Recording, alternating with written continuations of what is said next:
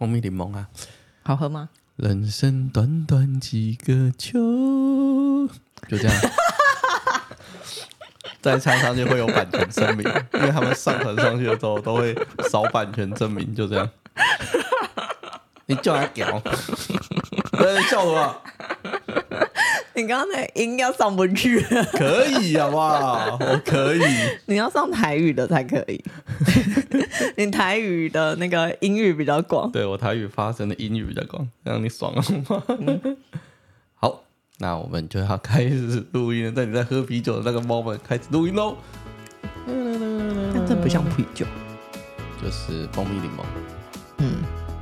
各位听众朋友，大家好，这里是健心建心理，我是吴立健心理师。Hello，我是三迪。这里是个轻松有趣的心理学频道。日常生活已经太闷了，我会用轻松有趣的方式介绍心理学与心理治疗。你每次把音乐关掉的速度都很快，因为我觉得好吵。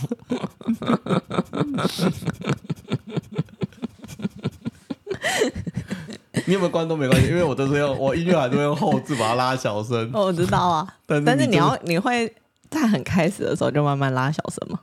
我会淡出跟淡入。哦，很好。但是你那一次就把它关掉，那个动作 实在是迫不及待了。想说，哎、欸，念完了，念完了。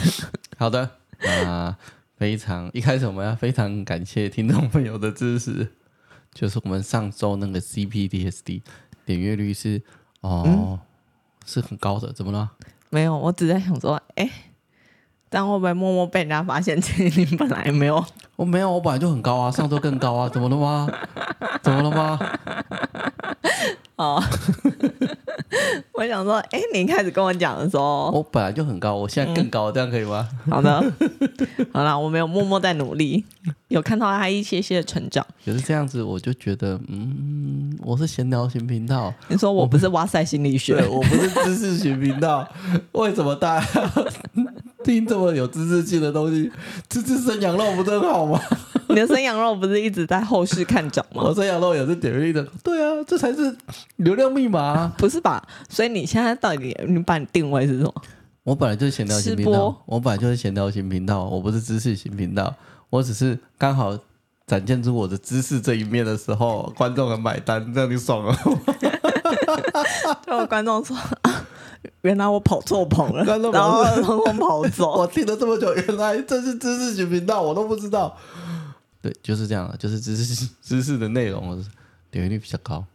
嗯，所以你要多产出一点你的知识啊。没有，我才是闲聊型频道啊。然后他们想说，哎、欸，其实你们前面闲聊我们已经听够了。他说说，哎、欸，你们闲聊五分钟了，该进入重点了。对啊，不行，还没有。你说我还没说完，你为什么不让我说完？再我聊一下，再多我多聊一点。好，接着换你聊好了。换我聊吗？等等，到我 part 了吗？换你的，换你的，噔噔。哦，就是之前我有说，哎，是我有说吗？还是你有说？我们都有说。好了，就是之前因为那个利剑出解离女孩的书，所以有上心理师干杯的频道，然后他们有宝聊天。对对对，心理师干杯的宝跟他有交换了彼此的书，这叫英雄惜英雄。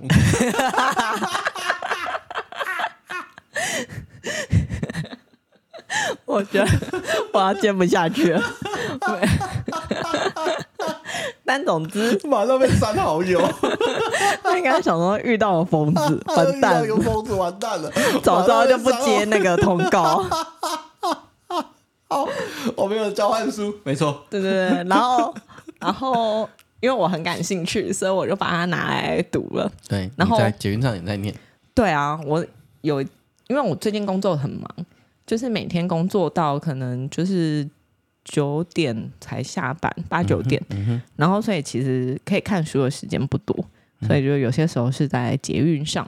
哇，你前一阵在看《解离女孩》，这一阵子在看宝的书，对、啊，简直就是文青啊！我也这么觉得，不知道下一本是什么。第一本复杂性创伤后压力症候群自我疗愈圣经，我推荐给你，是我下一本功课。下一本书。哦，好吧，没有啊。但是宝的那一本，我本来就还蛮想看。他那一本书是书名是《标签不能决定我是谁》，然后我一看了之后，真的就是有点欲罢不能。嗯，因为我觉得其实基本上他咖喱就 match，很 match 吗？哎呀，你是说里面的故事吗？还是书名？书名吗？书名也 match 啊。Okay. 故事有一些些也让我有一种嗯似曾相识的感觉，但其实我们的生长背景是完全不一样的。嗯、对，这我等一下会说。嗯哼。然后基本上我觉得宝让我觉得很佩服。对我而言，我觉得这是一件很赤裸裸的事情。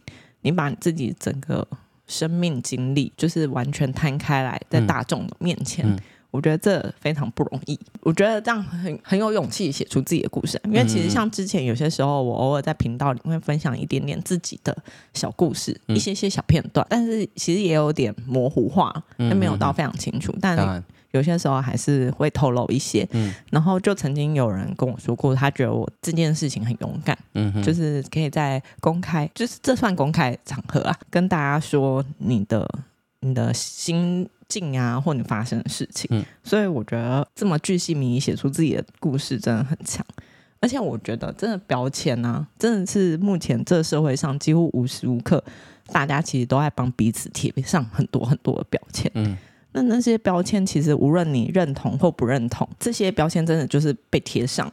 但我觉得我在读了这本书之后，发现说，哎，其实它有让我开始去意识到和探索、反思这些标签的合理性。真的知道说，其实终究可以定义我是谁的人，还是是我自己，而不是这些社会世俗的标签。里面也曾经提到，书里也有说，其实很多时候。大家都会说单亲家庭的小孩很容易会学坏啊，然后容易就是没有办法那么相信一些永恒的关系的存在。但是其实我真的很想说的是，说很多正常家庭的孩子，其实他们就不会学坏嘛？其实也是会学坏。嗯，然后。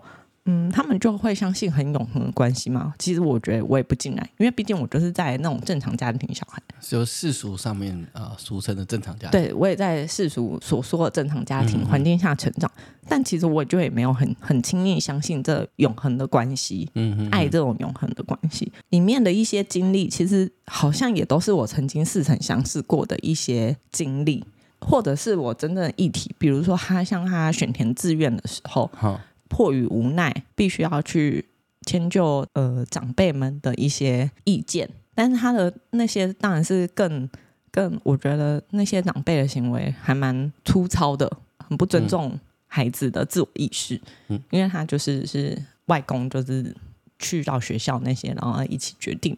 但是这些东西的经历，你要说我们没有经历嘛？其实也或多或少有经历了。就是我们在我在选填志愿的时候，多多少少也是会会有点迫于家庭的期望，期望。哦、对，然后你就势必得去嗯填上一些他们希望你填的科系学校，嗯，然后所以我想表达是说，其实就是那些东西不单单是嗯某些家庭才会出现，其实很多。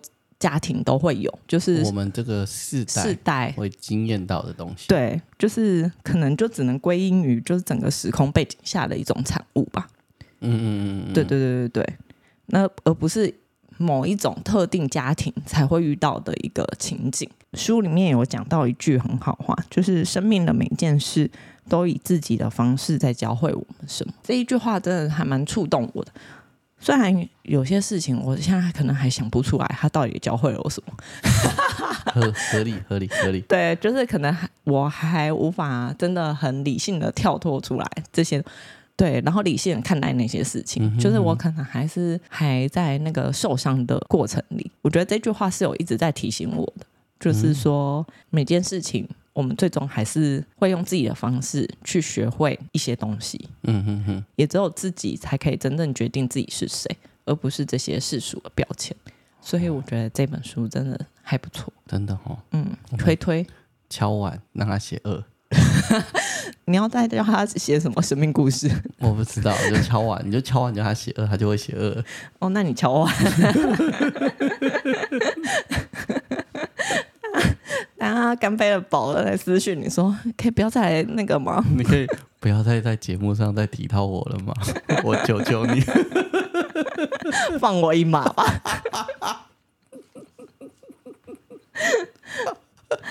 对啊，但是总之，我真的觉得这本书很，很我觉得这本书不错，我觉得这本书不错，就是跟我原先想的不太一样。嗯，因为我本来觉得，就可能我真的也就是像世俗一般的大众，嗯、就是我觉得，哎、欸，有些事情可能真的只有单亲家庭会发生。但是其实你去看他的故事内容，你会发现，其实有些事情真的是你正常家庭的小孩也会经历的，或许就都发生在我们身上。对，只是我们好像觉得怎么样，或者觉得习以为常，但是发生在单亲家庭的孩子身上，就把它贴上一个标签，嗯，然后会过于放大，嗯，检视。这种东西，所以你感觉好像那里面发生一些事情，也活生生发生在你身上过，有一些啦。要说似曾相识吧，有过似曾相似的感觉，当然一定不一样啊。当然，因为毕竟我没有在宝家长大。哦，我们可以知道的事情是，你是推推的。可以看到宝一系列的梳理自己的过程。嗯嗯嗯嗯，在看的过程里，多多少少我觉得我也有梳理了一下我自己的一些童年经历啊，或者是一些过不去的一些东西。嗯，还蛮发人省思的，我觉得。所以有兴趣的听众朋友也可以去找汉书来看看。嗯，那我们接下来要进到正文喽。哎呀，我们今天就是这么的知识性，我们的频道就已经转型成知识型频道了。我不知道你在闲聊吃播转成知识型频道，让大家知道我们有满满的含金量。所以你现在要讲的是，那我们要讲的事情是上一个，不然我们最后有说情绪重现，怎么样协助自己的一些方法，就是复杂性创伤之后可能会常常会有情绪重现的反应。我们前情提要一下，我们上一集在介绍复杂性创伤嘛，嗯，那如果还没有听过的听众朋友，可以回到 EP 三十八去重新听听看，嗯，那我们上一集的最后呢，有谈到复杂性创伤的情绪重现这个症状，嗯，那我们聊到的时候是这个症状有几个方法可以让自己能够好一点或自我疗愈，因为这本书毕竟是教大家自我疗愈的一本书，嗯，那上个礼拜的最后就从由三迪到大家先念一下大标。那我也答应听众朋友说，哎，我们之后会再找一天，好好的去做比较深入的一点讲解。嗯，根据每一个里面讲的里面讲的东西。但我因为我这人不是老高，我挖了坑就会填，这我就不知道了。所以我们今天就会来稍微的重新来讲解一下。我们今天会讲解的事情是情绪重现啊，如何管理情绪重现，一个十三个具体可行的步骤。上一次我珊迪有稍微念给大家听，这一次也会重新再念一次，然后一条一条的跟各位听众朋友做解释。所以我一开始会讲解一下 CPTSD 的一个很典型、一个明显的状况，就是情绪的重现。那情绪的重现是一种突发性的哦，它而且常常会有一段时间出来之后，你会整个非常的感觉到难过，然后感觉好像恢复到过去被抛弃跟或被虐待时候的样子。我举个例子来说好了，假设你，好啊，你一定要举例子。其实你刚刚念完那个，我完全不知道你在讲什么。就是情绪会再再一次的重现，然后重现起来的时候，嗯、你会仿佛历历在目。哦、定义是这样啦。哦，那你举例快点。我举个例子好了，假设你有一天啊，幼稚园的时候，有一天在跟你妈妈在玩，然后你妈妈就玩到一半呢，嗯、你妈妈就跟你说：“哎呀，小妹啊。”我来告诉你，其实有一，其实啊，我们当初啊，并没有要生下你哦。你知道，爸爸妈妈工作很辛苦，生了两个哥哥，然后我们照顾他，其实已经很累了，只是不小心就怀孕了，所以想说，好吧，那还是把你生下来好了。毕竟我们都怀孕了，但是你不是在我们意料之内的孩子哦。相信我，我跟你说，很多家长会跟他把他的孩子讲这些，我都不知道他的动机是什么，到底是闲聊还是想要就折磨他。我也不知道哎，但好多家长会讲这种话。我举的这个例子，然后呢，当这个时候啊，小美当时听起来她可能就会很难过。然后假设这时候她是六岁好了，她有可能就在她的成长的过程当中，呃，当然不止发生这件事，可能在家里还有一些忽略或虐待的事件。嗯，她就有可能在成长的过程当中，不时不时的去闪现这种啊，妈妈讲这句话，我用我有的那种。很浓厚的被抛弃的感觉，跟没有人要我的感觉，我是多会有一种多余感吧？我是多余的，所以他有可能，比如说他大学的时候交男朋友，然后分手的时候，他就会重新再闪现。分手已经很难过了，可是他会连接回他闪现他妈妈在他六岁的时候跟他讲这件事情的感觉，所以他会再一次觉得说啊，我是多余的，我妈也是这样子告诉我，那我男朋友也是这样对我，所以我就是一个多余的，我就是个不被爱的人。所以我是一个可有可无的人，没有可有，哦，只有可恶，对我是个可恶的人。哦，所以男朋友才会就这样分手。他也许不是这个原因，我知道，也许是男朋友自己花心。嗯、对，但是小美可能就会有这样子的感觉。如果这个感觉继续的没有去疗愈啊，没有去治疗的话，你也有可能在公司的时候进到呃毕了业啊，开始工作，进到公司的时候，你看到了跟你同部门的职员两个人关系很好。你们三个新人一起进去，嗯，有两个人关系很好，然后常常一起去手牵手去上厕所，嗯，去吃午餐，嗯，你就会闪现出这种啊，我果然是多余的感觉，那我果然是没有人去喜欢的，那我也不值得，不被重视，我也不值得被爱，跟不值得被尊重，那这是一种可能性嘛？就你看到他们做这些事情，就会闪现出这种情绪来。那也有可能，其实闪现出来的时候，根本就没有发生任何事。工作做一做啊，文字打一打，或电视看一看，突然那种我是多余的悲伤那个情绪的感觉，就突然之间重现出来。好像我可以理解，有些时候就是坐着，其实什么都没发生。对，嗯，有些时候其实你看的那个电视。明明就在里面演巧虎，巧虎巧虎巧虎，我都几岁了，我看什么巧虎啊？我刚翻了个大白眼，演你的霸道总裁。对，比如说像我最近迷痴迷的霸道总裁情节，哈，对，就是完全其实跟我觉得这种你不重要、不重要，对，或者是无助感，其实完全无关，但是可能就会突然，真的很突然，就不知道，就突然就涌现，就是。被抛弃啊！我不重要，我是多余的的感觉。嗯、所以情绪重建有些时候它是有一个 trigger，我们就是触发源。比如说你看到了跟你新人同事那个是触发源嘛？嗯，然后男朋友分手那种也是触发源。可你在看霸道总裁总裁那个亲一下女主角的时候，他其实不见得是触发源呐、啊。嗯，理论上应该不是啊。对，嗯，搞不好你内心是好好，他其实不是触发源，但但是你可能还是会涌现出这种非常痛苦难过的情绪。而在这一瞬间的当中哦，你有可能就会回到你小时候的感觉，嗯，然后你有可能会回到小时候的回忆啊、声音啊，或者言行举止，有些时候像是退化吧，你可能整个身体样貌跟情绪完全回到小时候六岁的感觉，有这样吗？一下下而已，真的？一瞬间。所以如果我下次有这样的话，你要观察我，告诉我我有没有拍下来吗？偷行动。各位，这就是情绪重现。对啊，有吗？会吗？哦，有些时候人会一下，那就是所谓我们之后会讲的 part part 出现的。嗯、那我 part 我之后会讲解一集啦。我已经所以我要填坑了，是不是？我要填坑，我已经好好的整理，告诉大家，想说，嗯，我如果这样讲解，应该会好很多。因为 part 其实很抽象，而、啊、我每次试讲给三弟听，三弟都觉得太抽象，我都打枪他，我说你在攻杀小，但其实我知道是什么，只是我很难。讲述给另一个呃，完全就是像我一样素人，就是小白，对对对，一般的素人一样，心理学小白。嗯，所以我就一直在重新的去演练，到底我怎么把 part 讲得好。我已经差不多可以了，改天再跟大家持续的讲解 part 这个概念。嗯，他已经及格了，谢谢。起码我听起来，我有我有大概听懂。所以、那个、他以前最开始讲的时候，我真的听不懂。所以那一瞬间回到那里的时候。那个书上是写退化了，但是一般人可能不知道他为什么会写退化。嗯，其实你就是完全回到小时候那个样子，所以就会开始娃娃音，或者是开始一瞬间可能一两声你就觉得 为什么会这样讲话。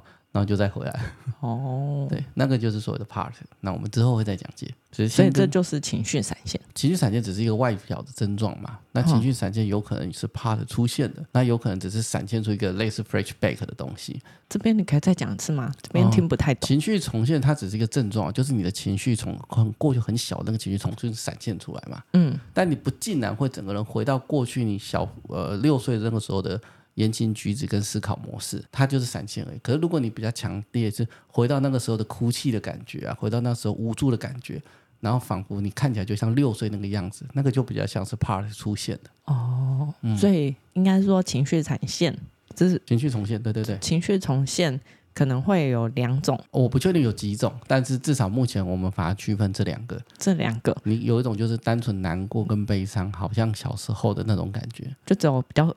感受上，但行为举止还没有到回到当初的那个受伤的那个状态。嗯嗯嗯。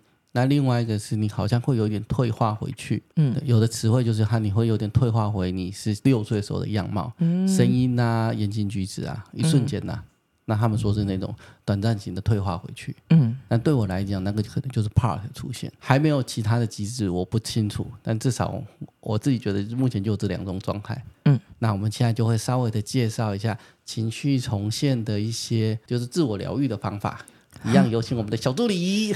哒哒哒哒哒哒哒哒哒，就是我上礼拜念过了，我要再念一次吗？不然好。哎，如果你没有再念一次啊，你就会混分，你知道吗？接下来都是我在讲，你可以去旁边吃宝咖咖了。你怎么知道我刚刚想吃宝咖咖？我看你拿的那个东西拿了欲言又止，要吃不吃的。所以我要一个念完之后等你。对对对，你可以稍微念一下，因为很多听众朋友可能有忘了，因为上次是最后啊，全部念完。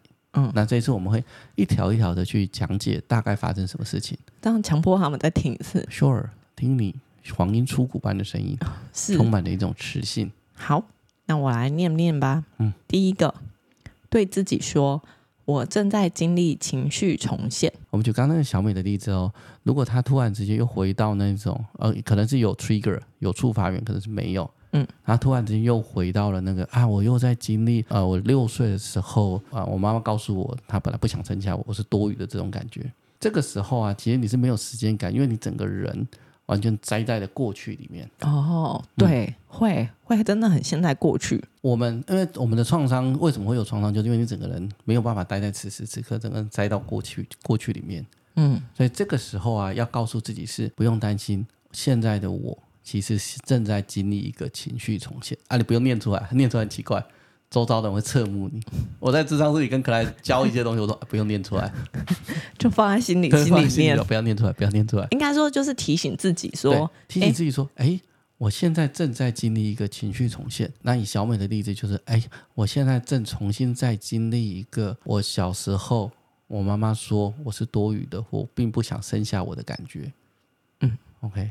类似这种感觉，然后其实呃，现在如果可以的话，你也可以告诉自己的是，现在的你已经比如说三十岁了，嗯，我正在经历一个重新闪现一个六岁时候被抛弃，觉得自己多余没有价值的感受，就是要提醒自己说，那是六岁时候的感受跟经历。我现在正在经历三十岁的我正在经历六岁的感觉，嗯，就提醒自己让时时间感稍微回来一点。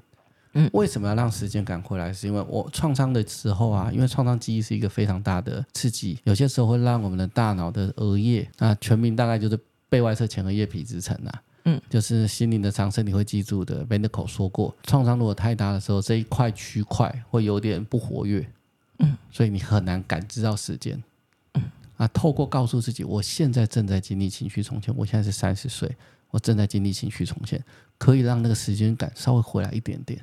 嗯，这样子能够慢慢的去摆脱情绪重建的带来的困扰，嗯，就减缓了。不可能我讲完之后，哎呀，我没有 我没有困扰的呢。今天接下来所有的方法都没有到那么厉害。嗯，对，因为疗愈是一个漫长的过程。因为其实我我前阵子经历了，反正我觉得我无法对于社会抗衡这件事情，很多事情做抗衡。然后会让我觉得好像有点回到我小时候无法对我爸妈进行一些抗衡的的那个状态的时候，其实那时候我就会很容易很想哭，就像我小时候被打完就会嗯缩在床床上哭嗯的那个状态，嗯，所以我就会那时候其实就会很想要很哭，嗯，而且是真的就是很想在床上哭，嗯。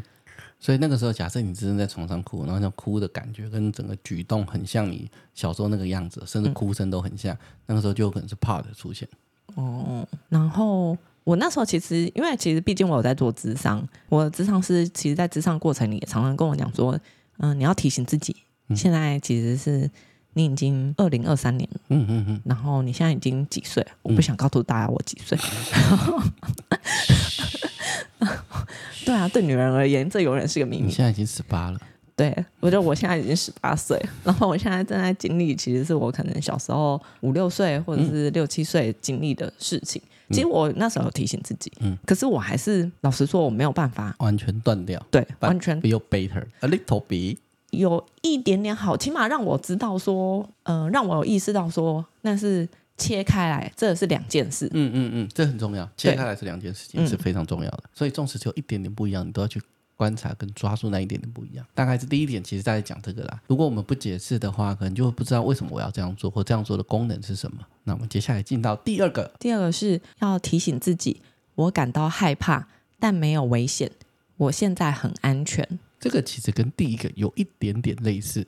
但是这个我真的就有点无法理解。那个意思是这样，我举个例子来讲，假设你的情绪的重现是危险，比如说你爸会打你，小美的爸爸刚好会打她，嗯，妈妈说她不想生下她是多余的，可是爸爸对她其实是有家暴的，嗯，假设啊，嗯，小美有些时候会闪现出一种有可能是 trigger，有可能没有，比如说她可能看电视看到一半，然后看到那个爸爸打小孩的画面，嗯，我看到她和她的她那一种就是有被攻击的画面。他可能就会情绪重现，突然之间回到那种我好害怕我会被打的感觉哦，然后整个就回到过去那种很害怕被打的情绪里面。那跟第一个有什么不一样？啊、哦，不一样是，我们先讲第二个。第二个他是、嗯、他这时候会很害怕嘛，嗯，然后就允许自己害怕，可是可以告诉自己是现在的我其实是在我的房间里面看这个电视，我感到害怕没有错，可是我没有危险，在这个房间里面没有任何人可以进来，现在的我是安全的，嗯。没有任何人现在可以攻击我。嗯，现在的我是安全的，甚至我会呃邀请，如果要使用这个的，你可以抬抬头看看你的周遭，你房间里面或你的屋子里面，如果只有你自己一个人，那你就告诉自己，刚看到那个画面很害怕，或那个电视有 trigger 到我。嗯，可是现在的我其实是在看电视，我是安全的，没有人可以现在欺负到我，没有人可以现在攻击到我。嗯。嗯，用一种更物理性的方法，然后告诉自己，更自己是安全的，可以看见跟摸到自己的棉被啊，自己知道，喂，我的门是关好的，没有任何人可以在这个时候伤害我。嗯嗯，他其实有些东西都会很类似。嗯，我不能说他换句话说，他是换个方向讲，所以第一个、第二个其实是有点类似的。换个方向讲是什么？嗯，第一个就是他正在经历，我正在经历情绪重现嘛，这是我正在经历的事情，它不是现在发生的。嗯，那第二个是，好，这假设这个情境，这个情绪重建是危险、害怕的情绪，你多告诉自己，现在的我是很安全的，没有任何人可以欺负我，或者是可以攻击到我。第二个只限于有危险的状况吗？如果你是呃，因为他提醒自己，他因为他标题上是写我感到害怕，但我没有危险啊。嗯，如果你是很 guilty，那也许你会觉得很羞愧，那你也可以说，哎，现在的我不用感觉到丢脸，此时此刻我是在我的房间里面。哦，现在的我不用感觉到我被抛弃，因为这个 moment 我在房间里，然后我很安全，或我是自己一个人待在这里，是没有人会指责我，没有人会抛弃我的，类似这种感觉。哦，嗯、所以其实不单单危险，可以这样说。嗯，其他的也可以、啊。其他也可以。我现在很紧张，那就是啊，现在的我感觉到很紧张，可是我在这里没有什么东西好紧张的。嗯嗯，可以替换这些词汇了，因为都是情绪，或现在我很愤怒。嗯。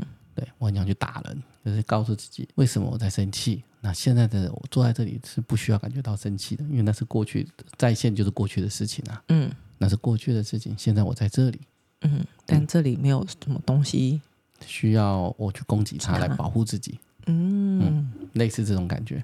所以它其实有些东西都很类似，或者它会一一层一层一层的往下延伸。这对我而言比较像一层一层往下延伸。嗯，照你你刚刚这样。在更细节的解释了之后，嗯，所以我会才会说，这边我想要再做一集，跟大家比较仔细的去解释一下，不然看的时候，有些听众朋友会觉得，哦，这在这在攻击啊，为什么要做这件事？哦，那就像我上次之之前，就是那时候在哭的时候，所以那时候我也可以跟自己说，我现在是处于长大的家，嗯，那我现在这个家是很安全的，嗯，我不需要，我不会被人家打，然后。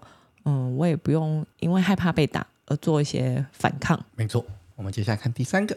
那第三个的话是承认自己有界限的权利和需求。这个我念完之后，连我都是问号一大堆。他的意思，他你要看后面的补充，他是后面补充是你要提醒自己，你不必允许任何人错待你。意思就是说，你如果觉得这里是危险，你可以离开；如果你觉得这个东西是不不公平的，你可以抗议。比如说有人要占你便宜啊。比如说小，我刚刚是小美嘛，嗯，好，比如说小美啊，她一一天到晚觉得自己是是多余的，是不被爱的，嗯，那可能有些时候就做一些妥协跟退让，为了不要让自己被抛弃，或者是感觉不被受欢迎，那可能同事凹她，她就会说算了，因为如果我如果不被凹，她可能就会不喜欢我，嗯，他就会会妥协一些事情。哦、呃，就是他可能工作上叫我拜托我帮他做一些事情，嗯嗯嗯但明明就不是我工作，是他的工作。对，他就凹你嘛，要凹你。然后可是你很想拒绝，但是你觉得你一拒绝了，就他们就不喜欢你。嗯，然后你就会委屈自己去做一些自己不喜欢做的事情。这个地方就是提醒自己，你不必允许任何人这样对待你。你如果觉得这里是危险的，你就可以离开这个情境。比如说啊，我觉得这里这个社交场所我是危险的，或这个社交场合我觉得我不被喜欢，或这叫场社交场所我觉得呃我的同事对我有敌意，所以你是可以短暂先离开那个地方，甚至是你是可以站出来为自己抗议。他们不能这样对你做，他们不能够熬你。但我觉得这个很难呢，这你要他每个都很难，嗯、但是时时提醒自己是有效的啦。也是要有点勇气了，才敢为自己发声。嗯，你把它想成不一定是工作啊，你把它想成你日常跟朋友出去好了。你每次要吃东西，你们在选餐厅的时候，你的声音都会被忽略。但我觉得，就连朋友这件事情都需要勇气。嗯，所以这些是练习啊。嗯，我觉得毕竟人就是团体的动物。其实会希望是别人还是喜欢你，嗯嗯嗯嗯，你希望别人喜欢你，跟你不敢把自己的话讲出来，或者是你要捍卫你自己的权利，不要别人欺负你是两回事。但是有些时候，我们如果太害怕，或常常有那种别人不喜欢你的心的情绪会一直在线，你就容易模糊掉这件事情，嗯，就会把它混为一谈。对，但实际上你可以拒绝别人凹你。如果我的朋友因为我拒绝他一直凹我。所以他就冷落我，那代表这个朋友并不真正把你当朋友啊。嗯，反倒你可以去过滤掉这种真的只是想要占你便宜的人，或是真正其实不在意你。当你不嫁不会那么被这个情绪所害怕，或者这个情绪所干扰困扰的时候，你会比较有勇气去说出你的界限，保护你自己，踩好你的线底线。当你踩好底线呢，还是愿意跟你当朋友的人，他可能才是真正比较适合你，或者是真正是把你当朋友的人。嗯、而不是单纯的占你便宜的，嗯啊，如果你一直委曲求全，都让别人踩的线，那也许表面上看起来你朋友很多，但实际上这些人可能并不是真正把你当朋友的人。嗯，而且是不是这样，反而会让你一直反复经历你童年的那种不舒服，就是你那些复杂性创伤的一些经历，因为你会一直觉得你会反复重新经历啊，会一直加成上去啊，嗯，就是重新再造造成新的创伤，因为你越不敢说。就越有可能越越，越困扰，越困扰，可能就越被欺负，越被欺负，然后就再被抛弃之类的。嗯嗯，那我们再下一个喽。第四个是安慰鼓励的对内在小孩说话。噔噔，这个内在小孩下面还会有一个捣蛋鬼，嗯，找茬鬼啦。嗯，那一样哦，我会把内在小孩跟找茬鬼都当做这个 part。嗯，下一次我会好好的讲解。那我们先把它当做是单纯那个内在小孩的感觉好了。嗯，那我印象中我在粉砖里面也提到了很多如何安抚吃不到棉花糖的内在小孩。对啊，我已经出了五集了。哪有五集啊？出了三集，啊、有五个技巧。哦，对，如果有兴趣，我这边稍微带过，因为会重复讲很多。如果有兴趣的听众朋友，可以在那个我的粉专里面去搜寻有。如何安抚吃不到棉花糖的内在小孩，就可以看到更多。你需要跟你的内在小孩开始互动，然后你要知道他知道你爱他，然后他也爱你。这个时候你们才能够互相产生连结，你们才能够才达成真正的安抚。大概是这个意思。好讲哈，宝卡卡好讲哈。好，那详细的内容我会鼓励大家去看一下我粉专里面的文章。那下一个第五个是破解伤痛永恒的想法。你已经。可是第四个我听不懂啊！安慰鼓励的对内在小孩说话，我要对他说什么？你就要告诉他你现在是安全的，你要告诉他是现在的你没有人在抛弃你，就是把刚刚前面几点，对，前面一两点告诉他，对，对，类似。因为他这个没有脉络嘛，但是如果我们以小美那个例子为主的话，你就是安慰鼓励他，把你刚刚讲的话，你现在是安全的，那现在没有发生这些事情了，这些事情都过去了，把这些话重新告诉你的内在小孩，因为内在小孩有可能是没有时间感的，嗯，他们并不理解现在已经二零二三年了，他可能还以为你只有六岁，嗯，对，重新再告诉他，而且让他知道你真的很爱他，这个时候你们的互动才会开始产生连接哦。所以说的话是前面那几点对，对，就是大致上可以用前面那几点去重复的安抚他，让他知道我有看见你。嗯，那比较细致的操作手法，来要去哪里看？粉砖。对，比较细致的操作手法就是要到我的粉砖去，因为那边我讲蛮多的。你有讲很细致吗？哇，讲好细致哦。你说那个五个步骤吗？对啊，我 step by step 教大家。哦，可是那个好像其实跟前面这几点讲的也有一点点类似。对啊，所以其实你会发现的事情是，嗯、很多东西在自我安抚、在自我疗愈的时候，会有一些重复的观念，会再一而再、再而三的去提到，这个都很重要。再来就是第五点嘛，对，就是破解伤痛永恒的想法。啥？他其实意思白话一点就是，你小时候的那些难过啊，比如说小美觉得自己被抛弃那种难过的感觉，他呃有些时候会觉得是无穷无尽的，永远不会有尽头。哦，我懂。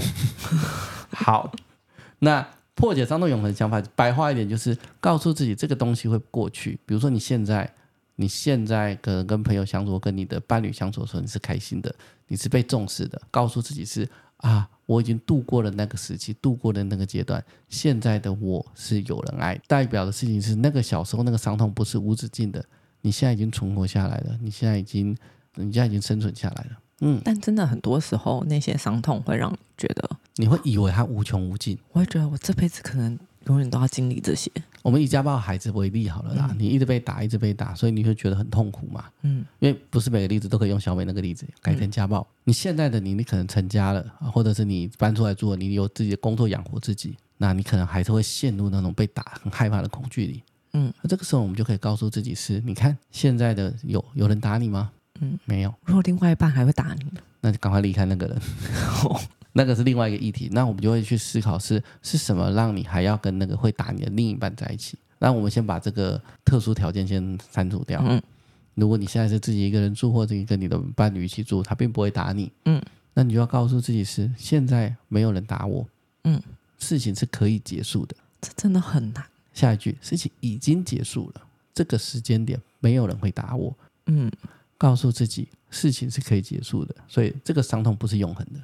他其实就是用一个更强烈的信念告诉自己，现在确实是结束啦。我们不是自己骗自己哦，是没错。嗯，但是心里总是会有另外一个声音呀，会告诉你说，也不是告诉你，会让你觉得说，好像这种东西会跟着我一辈子。嗯，然后会让你有一种绝望感。绝望感，那个就是非理性的想法，它不会跟着你一辈子。一，它不会跟着你一辈子；二，它现在就没有发生。所以我说他不会跟着你一辈子，是因为他现在没有发生。嗯，所以你要反复的告诉自己，当然不是这边所有的技巧都不是一做就会好。真的，CPTSD 为什么这么难做？就是因为很多东西我们需要一而再、再而三的去重复，一而再、再而三的去保证，不是讲一次就会好。这个东西才那么难做。嗯嗯，类似是这样。那我们再进行下一个，第六个是提醒自己，现在是处于成人的身体中。听看不懂哈？所以小孩不能用这个啊、呃，小孩子比较不能用这个，小孩子就跳过吧。小孩子也不会看这本书啦。我、哦、我八岁，我都在看。那十二岁算？十二岁也不会看这本书了，不要逼自己的。也是，我十二岁的时候根本不会想看这个书。这个意思是这个样子的啦，他是在认知上面，因为他会跟下面那一个你会搞混，下一面要重回你的身体。嗯，好吧，那要一起念吗？还是你要？我先一个一个讲。好。这个其实是在认知上面，就是思想思考上面提醒自己：我现在是成年人，我有小孩子没有的朋友，我有小孩子没有的能力。现在的我可以自己赚钱，可以自己开车，可以离开任何一个我觉得不舒服的地方，没有人可以把我困住。哦，可是我是成人的，这跟第二点也是有一点点像。嗯嗯嗯，对，没错。嗯，就是第二个那个，但它更着重于在于我现在有资源，或是我有技巧，我有能力。对，嗯，这个第二点只是说我现在处的环境是对安全的，全的，但这个是我现在是成年人，我有技巧，我有能力，我可以自己赚钱，我有资源，我有资源，所以我如果有人再欺负我，我是可以离开这个人的，因为我有能力养活我自己。嗯，认知上面去提醒自己，现在的我是个成年人。可是我之前在经历那个我觉得无法反抗社会的时候，我就觉得干，可是我没有资源呢、啊。那时候怎么办？哎、欸，其实我那时候有想过说，因为我咨商的过程，就是反正我的咨商师也会咨、哦、商过程也会有意无意，常常会叫我提醒，就是叫我去对，就想说我是成年人，哦、然后我基本中的基本对，然后我现在有以前我没有的资源，然后或者是演动的过程里，我自己有些时候会闪现这个，嗯嗯，这个念头，然后他就会很开心，叫我继续朝着那念头前进那些。所以我知道这件事情好像是一件重要的事情。嗯，然后所以其实我那时候在觉得很无助的时候，嗯，可是我发现我还是没有资源啊，我还是无法对抗这整个社会机器，因为你要的太大了。那这种时候怎么办？你在告诉自己的事情是，但是我可以好好的照顾我自己。啊！你要的东西太大了，但是这个东西会跟你智商议题有关，我也不觉得适合在这里讨论出拿出来讨论。嗯嗯、但是你要的不是你要的不是自己的安身立命，确保自己的安全。嗯、你要是更大的一个想法，跟更大的一个对对抗。嗯，对。那这个可能就是要回去再跟你的智商师做讨论。或许你已经讨论了，它不适合拿来这里。那它这里指的是对于自己情绪闪现这种。很无助的那一种，但你多了，我知道你情绪也闪现，你也有一种无力感，嗯，可是你要的东西比自己的安身立命更多哦，嗯，就是你期望跟你的野野望更大，当然就是 case by case 嘛，所以有些东西不不见得是适用的，这也是我们一开始上一集有说 CPTSD 每个人症状都不一样，每个人做法都不一样，所以它非常的复杂跟不好处理，嗯，但。有啦，通常那个这一步对我而言是有效的。嗯、在其他状况的时候，嗯、就是有些时候我是确实会意识到说，我现在的自己跟小时候的自己比的话，我是有更多资源。我嗯，我可以寻求哪些协助？嗯嗯，在那种想法出现的时候，我好像就会好一些。嗯嗯，好，那我们跳到下一个哦。第七个是重回你的身体，还要念下面的那个吗？不用不用，我我这边我稍微来讲解一下。嗯，这个跟提醒自己现在处于成人中有不一样的地方是，这个好像比较在 body sensation 身体的感觉上面，上面可是认知上面知道你自己长大了。嗯，下面这个是身体的感觉，比如说它下面重回你的身体的做法是什么？温和的告诉自己的身体要放松。然后去感觉自己每个肌肉的群啊，然后去感觉自己身上的肌肉，然后试着让这些紧绷的地方学习不要那么用力，让它放松。哦，嗯，对，就是慢慢的去放松自己身上的一些肌肉，放松它们。接着会教你慢慢的去深呼吸。那这两个其实在帮你的事情，在神经系统里面，就要从交感神经系统移到副交感神经系统。嗯，那当我们开始移到副副交感神经系统的时候，我们情绪啊会比较稳定。然后我们就不会有太害怕的感觉，或开启那个交感神经系统的战逃反应。哦，所以深呼吸是有用，嗯，深呼吸是有用的，它会让你的副交感神经系统系统打开，然后副交感神经系统打开之后，交感神经系统就会比较稳定，就不会那么的过激。嗯，所以它意思就是先温和的告诉自己要放松，慢慢的深呼吸，放慢自己的脚步，放慢自己的心情，放慢自己的情绪，不要那么的急躁。一急躁就会再打开交感神经系统的战逃反应哦，真的哦，对啊，一急就说我要 I'm I want to fight。你你刚刚讲的是什么语言？I want to fight。对，那他下一个就是告诉你还要找个安全的地方去放松自己跟舒缓自己，你会发现跟前面的其实是很类似的，嗯嗯，所以它其实很多东西都是很类似，就从不同的面这样讲。但是就是我觉得好像都有一直重复同一个点，就是让你体会你现在是。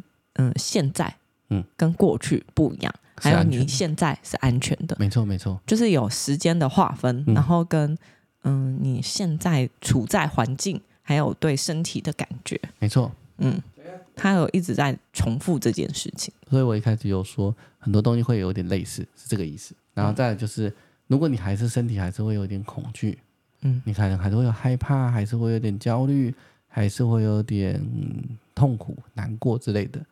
没关系，就是稍微感觉他们，就觉察这个害怕，不需要做太多反应，就是刚好好奇的去感觉他们。但你要记得前一点是找一个安全的地方放松你的身体，嗯、放松完之后，如果还有害怕，再安全的感觉他们，好奇的感觉他们就好。不要在捷运上，那不是一个安全跟 稳定的地方啊。嗯、对啊，所以它其实是有照步骤一个一个步骤来的，嗯，大概是这样。所以刚刚那第七个方法其实有点像正念，就是叫我们不带批判的，就是在此时此刻的，只是去观察这个情绪反应跟你的身体反应，即便它是还是一个不舒服的状态，但就只是知道、觉察、感知，这样就好。没错，对，先决条件就是真的是在一个安全的状态，因为很多治疗法都会有点类似的，所以我们才会说复杂性创伤就是需要各个不同的方法去融合在一起，嗯，去处理这样。嗯，下面大概还有八九十十一十二十三，还有大概六点。嗯，那我们会再再再下一集。哇，我好开心呐、啊！我可以一直用 一直用，没有，好开心啊！那你没有收钱？这是我是叶配，我可以做三集耶，赚烂了，赚烂了。没有，人家是开课，像艾丽莎莎那样，好吗？好，对我，因为其他的东西如果再讲下去就，就就这整集就会太长，那我们就会在下一次会把第八点讲完。第八点是内在找茬柜，哦，内在找茬柜 要讲很久，嗯，就下一次不见得是下个礼拜了，就下一次会再跟各位听众朋友去做说明跟解释。嗯，我们今天的节目大概就会到这里结束了。嗯，希望大家听完会有一些些可以试着练习，因为我自己我自己本身是真的有些步骤真的有练习过啦，就刚刚大家听的也知道。嗯，但我也会啊。嗯，但是真的就是没有办法一下就就会让我那些创伤都不见，不可能。嗯，但是会让我稍微稳定一点情绪。嗯，我觉得会比较让我提醒自己回到现在。嗯嗯，不会一直陷在过去的情景里。没错，嗯，复杂性创伤的治疗本来就需要一些耐心呐、啊，因为它就是很复杂。对，但我很急。对，急什么急啊你？